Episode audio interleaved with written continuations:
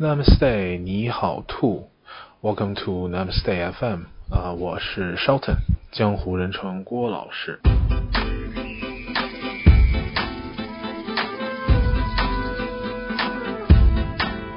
大家好，上一期呢，我和三个来自美国的同学一起讨论一下，在美国的时候，他们对于中国人和中国文化的认识是什么样的。这一期我们将继续这个话题。嗯，这三位同学将会跟大家聊一下，来到中国之后，他们对于中国的认识和理解有了什么样的改变。最重要的是，嗯，他们会根据自己经历的这种文化上的不同，啊、对大家马上要去美国的同学提出了一些建议，怎样才能更好的融入美国的社会，怎样才能更容易的啊、在美国的学校里面，嗯，交到朋友。So, since you you you you came to China, um, what are some things? I, I'm talking about like maybe particular incidents or things you have seen, you have heard, even tasted, um, that have left a really strong impression on you. be, that negative or, or, positive. Squat You know. toilets. you know, things that you know e- either people's behaviors or you know customs or, or things that you have observed or, or experienced that that really you know seems really really screaming different than you. So. 我的下一个问题是在他们来到中国以后，什么东西给他们留下的印象最深？ 啊、我说的是呃，任何东西，比如说你们见到的东西，你们听到的、感觉到，甚至尝到的东西都可以。什么东西？呃，哪些方面给你们留下的、给他们留下的印象是最深的？Yeah, I mean, I can think of two things off the top of my head. Uh, well, the one one thing that's sort of funny, uh, you know, yesterday we all went to uh, Tiananmen and the Forbidden City. And so we, we're at Tiananmen, and our group gets together to take a picture, and then a bunch of random Chinese people who don't know us take out their phones and take pictures of us standing in a group. Uh, I thought that was funny uh, a little bit. Uh, and then the other is that, uh, you know, when I uh, go to a store to buy something or look around, somebody like follows me around to like uh well no, no not like to like Employees. sell things to me. And in in America you know you look at what you want you see if you like it and then you go to the front. You know we don't have somebody uh to like you know uh follow you around and help you. Uh it's, a, it's a guide in the supermarket, Yeah. helping the supermarket, It's just- following you. It makes me nervous. Yeah, it makes me a little nervous. Like you know, I'll, I'll, I'll if I I feel like if I look at something for too long, the person will like try to like uh, give me the the hard sell on on it. And if you leave without buying anything, it's like you're letting them down. Yeah. Also, no stores have shoes that fit me. I'm. a problem too. I feel you. I'm a, I'm a size 12, so. Um, I'm a 48 here in so China. yeah, I, I no, yeah. It's a- yeah. a. But uh, you know, I go I go into a store and they're all excited to sell me something, and then I tell them my shoe size, and they just laugh and tell me to leave. Can you guys think of anything?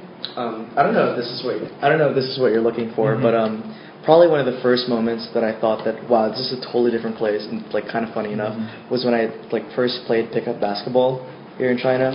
Um, there's there's a huh The home. Da Hong. Oh yeah, yeah, oh yeah, yeah. yeah. Um, they they called me Da Hong, like Big Red. um, I was I was I don't know why, but I had I must have had like a wardrobe dysfunction where my socks were red, my shorts were red, my shirt was red. So that they called me that the entire time, and I was the smallest guy on the, on the court. But um. Like in, I don't know if you guys are familiar with like the rules of pickup basketball, but you know usually there's a little bit of a shoot around before a game, and then if you make a shot in, in America at least, you know they, they'll pass the ball back to you. It's like the concept of like respect or whatever and um, it was there in the Philippines too. But when I got here, you know, like I started playing with some, I started just like shooting around, and people came over and started shooting around, and then like I made a couple of shots, and I, you know, I would, I was always surprised that people never gave me the ba- gave me back the ball.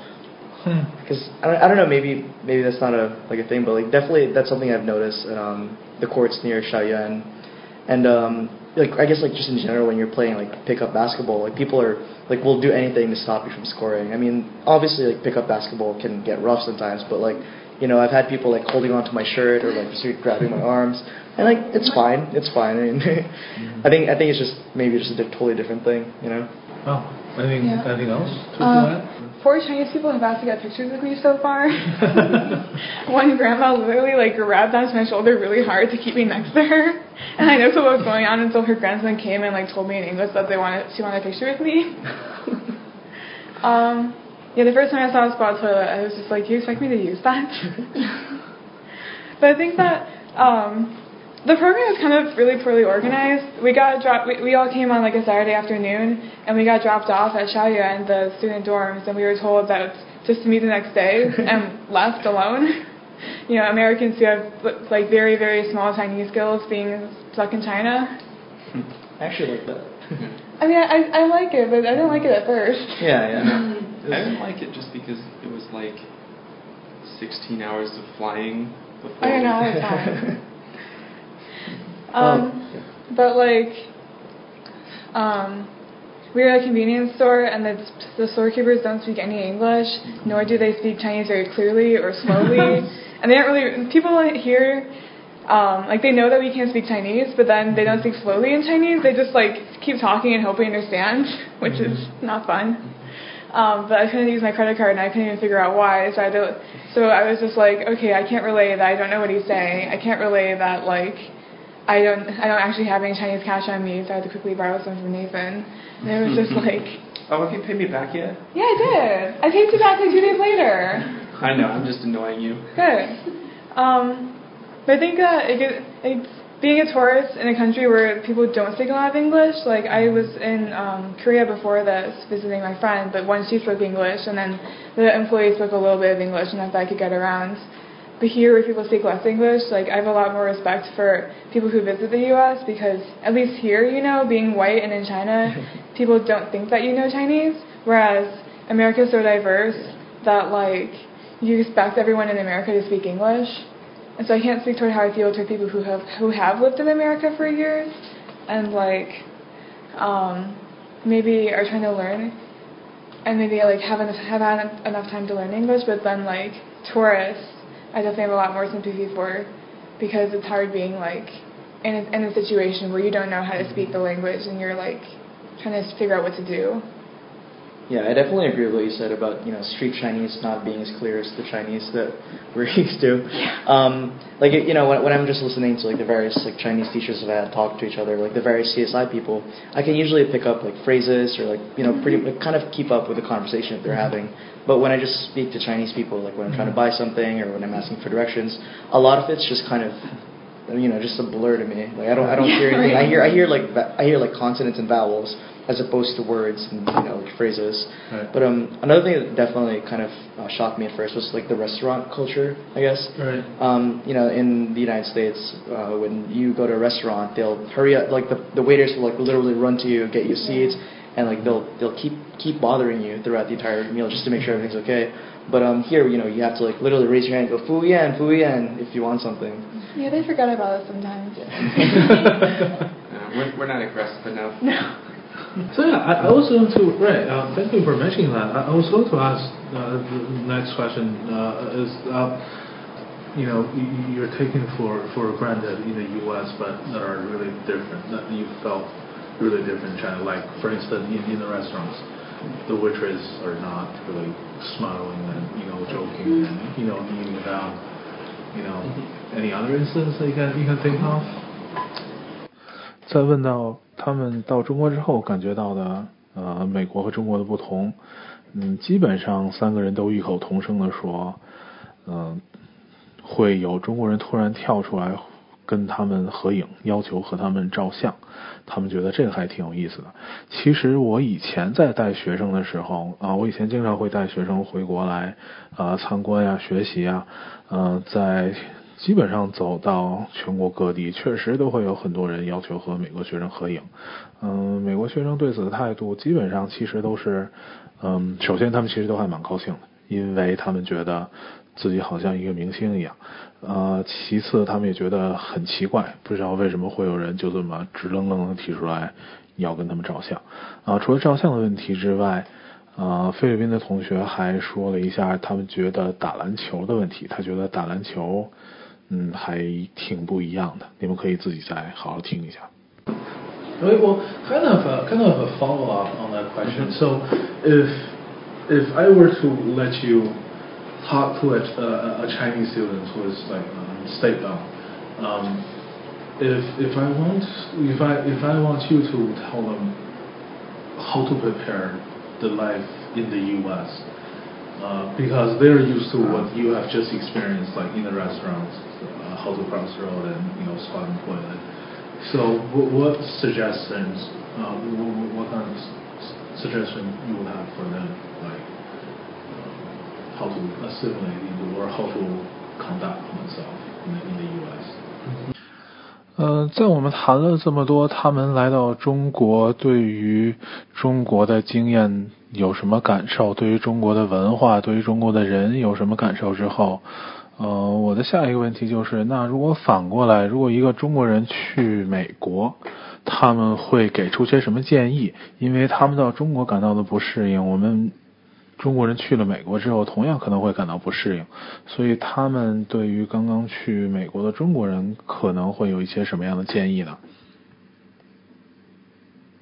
？I think that those are such big deals. Um, I think that one thing that a lot of um, Chinese international students at our school mm-hmm. um, are criticized for is always hanging out with Chinese students. Mm-hmm. But I feel like that's just one thing that Americans have to understand because you know we don't know Chinese, we're not in an immersion program, and so we we as a group of Americans kind of hang out and speak English wherever we go mm-hmm. um, in China, which and for a group of Chinese students to just like hang out with Chinese people and only speak Chinese wherever they go, even if they're just minding their own business and not you know insulting people in their language, is something that we look down on. Right. Whereas like if you're going to be in for us being in Chinese classes and then finally being able to talk with Americans and go freely and speak the language that we're most comfortable with, it's much more of a relief than I um, would have expected. And so I think that Chinese students get like criticized a lot for doing what they're most comfortable with. Mm-hmm. Um, but I think that make, reaching out to some American students would be in their favor yeah. to go to America. Right. I think that's definitely like the really really big thing. Um, mm-hmm. I do disagree with you on the yeah. point that you like. I think I think that the Chinese that we speak is at a level significantly lower than the English that the that's people coming to Richmond um, speak English at. But I, I think like I've generally noticed that people people in China, um, in my experience at least, have been far less open to just starting up conversations.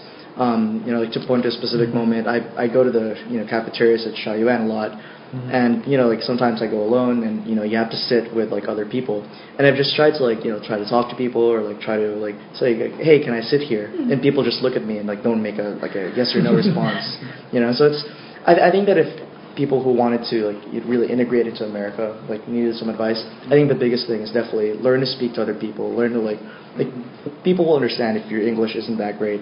Mm-hmm. But you know, there's no no one cares about someone who just hides in a corner. They they want someone who's open. They want someone who can share experiences, who can share their thoughts. Yeah, I mean, uh, I, I I remember uh, once we had a speaker uh, come to our university. Uh, he was like a transla- he was like a Chinese speaking American who translated for like uh, our, some presidents in the past. I think that's speech also, right? You what? Was that the guy who lived in China for 20 years? Yeah, I think so. Okay. Yeah, and so uh, he went to he was doing a, a talk in the, at at night, but uh, during the day he had a uh, lunch with uh, where people could go have lunch with him and ha- listen to him and ask him questions, and so I went to this lunch, and uh, when I got there, it was me, uh, a kid from Poland, and 20 international Chinese students. And uh, he asked this question, which uh, I remember he said he, he asked the, the Chinese international students, uh, you know, who had they, they weren't all freshmen, but they, they he asked uh, how many of you have one close American friend here? And only one person raised their hand. And that that, just sort of made me a little sad uh, because you know uh, I I can sort of see why that would happen because you know we're here in China and we don't speak Chinese very well. All of the Peking University students are doing their thing uh, with, and it's it's it's tough to approach them to you know try and make friends uh, with the Chinese students. Uh, but you know we're only here for 60 days. Uh, I feel bad for people who like are in America for Four years. four years and you know don't ever you know feel comfortable going and hanging out with uh, Americans. Uh, so I guess I would say you know to people coming over to America to uh, you know uh, don't immediately start you know forming into a group with just the other Chinese students and uh, join a club uh, even if it's not something you're super interested in uh, just uh, have something that you do uh, that you can go out and meet people at uh, and not feel like you know there's just this wall between you and the other students.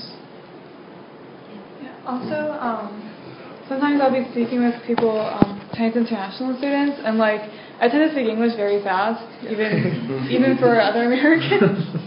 but then um, I've had some friends who would not really understand me, but then not tell me they didn't understand me, and instead answer kind of the wrong question or not like answer what I'm asking. And I think that if you have to say like I don't really understand what you're saying. Can you please speak more slowly? Then it'll help like say me or other or other Americans kind of understand that that there is a language barrier and it's like imp- I don't know, but you know it's sometimes I need to be remind- I need to be reminded to like slow down. But um, if you know I ask a question and I don't realize that I'm saying it not clearly and someone answers it wrong, I'll kind of look down on them, and so. Um, as much as as much as it's an effort on like Americans' parts to speak English to people who more slowly to people who don't understand, Chinese people should maybe voice it a little bit more often that maybe they need to um, hear English more slowly. Okay. Well, uh, a, a follow up uh, to that one actually, um, talking about language. So many many Chinese students who are shy to make friends, uh, who are shy to approach people of a different culture, is because of uh, they don't speak perfect English. So um, obviously, like you, you cannot give them or you cannot help them to you know speak uh, per- perfect English in like 30 minutes. But any suggestion for um, if they're trying to communicate with you guys, uh, what can they do to help them get their points across to you? Like um, slower, talk slower, more gestures, drawing maybe, or you know anything you think you know, quick points to help them. 我的下一个问题是，因为很多中国学生，呃，之所以他们没有和美国学生交朋友，或者他们很少和美国学生交流、交谈、成为朋友的原因，是因为语言障碍。呃，所以我就问了这三个美国的嘉宾，嗯、他们对于中国学生和美国学生在语言交流方面有什么样的建议？在他们看来，怎样和美国人沟通是最方便、最容易的呢？ I think that uh, maybe I think English speakers uh, we talk with our hands a lot more than I think uh, maybe other cultures do. So You're also Italian though. And oh yeah, I Italians also are talking I have with some hands. Italian in me too.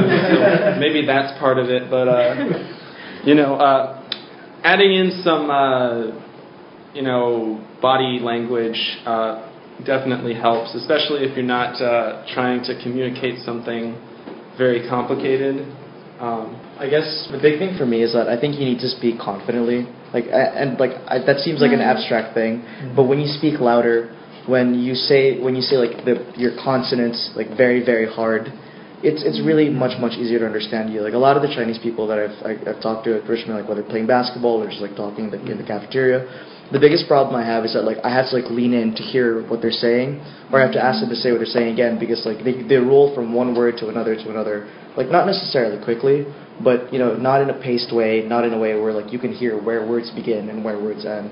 And I think that's probably the biggest biggest issue. Yeah, uh, about that. Uh, you know, uh, English doesn't really have tones. You know, uh, you can say things how you want, and uh, you know, if you wrote it down, it would mean the same thing. But there are also certain things mean different things depending on how you say them. Still, uh, so that's why it's important to make sure that like you say things clearly, because uh, you might confuse someone you're talking to if you uh, don't uh, enunciate your words uh, or if you say them uh, too quietly. Yeah, I've also had the problem with Chinese speakers who, like Nathan said, like English doesn't have tones, but then um, sentences do. And so the way we say sentences is really like expressively, and a lot of Chinese people tend to speak monotonously, and so it's kind of something that you don't want to listen to someone say multiple sentences in a monotonous voice. And also, if you're going to America as a teenager, a lot of teenagers use slang words and colloquialisms, and um, like sometimes Chinese people can't understand it, which is pretty um, like expected. But also, if they took steps to not only learning classroom English, but like colloquial English, whether it be like through the internet or TV shows or I don't know what actually because That's so I am so American, hard. it'd be better. like I, I can barely keep up with like Oh. all the new American stuff, and like I spend most of my time in America. Yeah. Right. Um, I think that's all the questions I have. Um, oh, actually, I have another one. Money. Money? Um, well, in terms of this, this is actually very practical. How much money do you guys keep? Like, how much cash do you keep on yourselves? Well, In America? In America, Um, right? Depend depends on where I am. Yeah. Um, in when I'm at home, like New York, I would say I keep a hundred dollars on me at all times. If I'm out for like going out, I keep two hundred, three hundred dollars. Um, at Richmond, or pretty much I would say most universities, Mhm. you probably won't need to keep more than twenty dollars. You know, Mhm. they're you're you're they're largely going to be cash. I mean, uh, card based. There. Right. Mm-hmm. Yeah. Yeah, I didn't really use a credit card um, that often, but I would keep like fifty, sixty dollars. But I wouldn't spend it all, but I would keep it on me. Um, Mhm. yeah. Yeah, I mean, I've had times where I've gone a week or two without having any actual cash on me in my wallet because, I mean, I mean, first off, Richmond is sort of a bubble college, so Yeah. you know you don't like leave the campus that often there, uh, and you can buy everything with your card there, you know. And then also, I mean, almost everywhere is going to take a card in America, uh, so you know, just uh, if as long as you have an American credit card, like a Visa or a Mastercard or something, like it should pretty much work anywhere. And then even if you somehow do need cash for something, there are ATMs everywhere, and then if you buy things at a grocery store or any kind of store, they'll usually ask you if you want cash back. that's for a debit card. That's for debit cards and i got a debit card then. Yeah. 好这一期谈话的内容差不多就这么多了。如果哪位同学还有没听懂的地方我希望你可以倒回去继续听直到把它听懂为止。啊还是同样的道理希望大家多练听力。啊、如果还有什么问题，如果你有没听懂的地方，如果你还有其他的问题想问我们，也欢迎你们和我们的微信公众号互动，给我们发信息。就这样，没别的了，再见。I jungle run.